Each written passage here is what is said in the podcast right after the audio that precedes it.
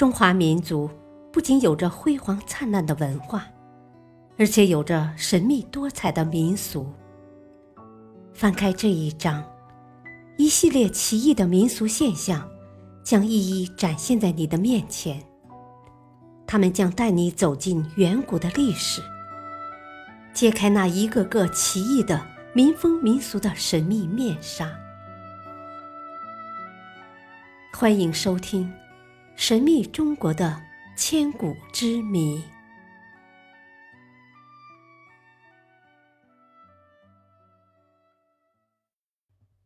第五章：奇异的民俗现象——歌谣迷踪。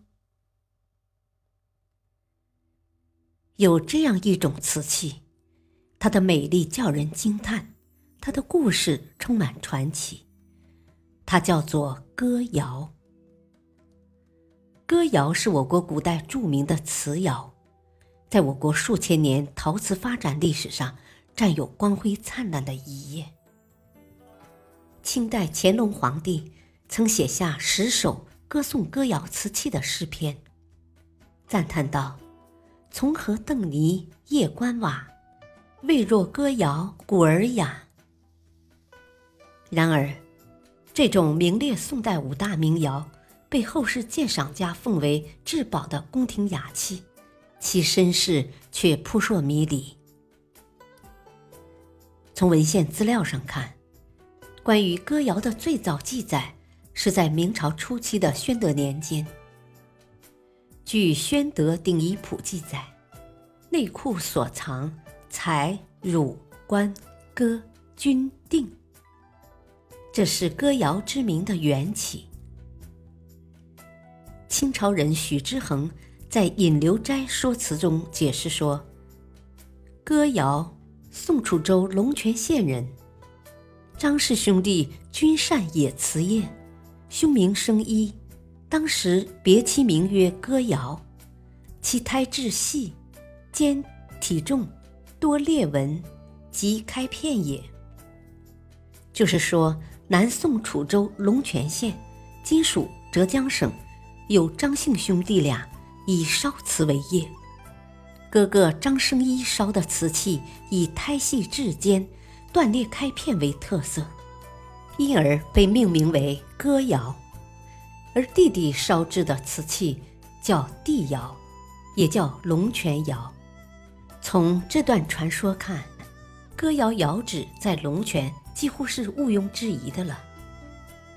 因此，人们一直把传世的那些歌谣瓷器当作张生一在龙泉烧造的产品，认为歌谣就在龙泉。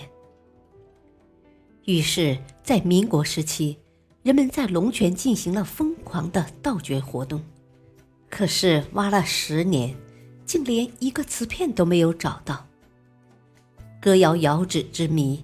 变得更加扑朔迷离，对歌谣的研究陷入了僵局。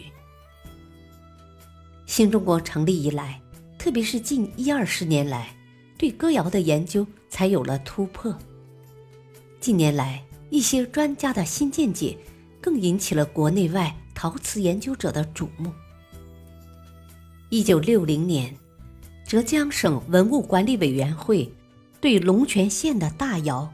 金村遗址进行了发掘，在大窑和溪口等五处窑址中，发现了一种黑胎青瓷，器身带开片，其特征与文献中的哥窑特征酷似，但同各大博物馆收藏的那种传世的哥窑瓷器截然不同。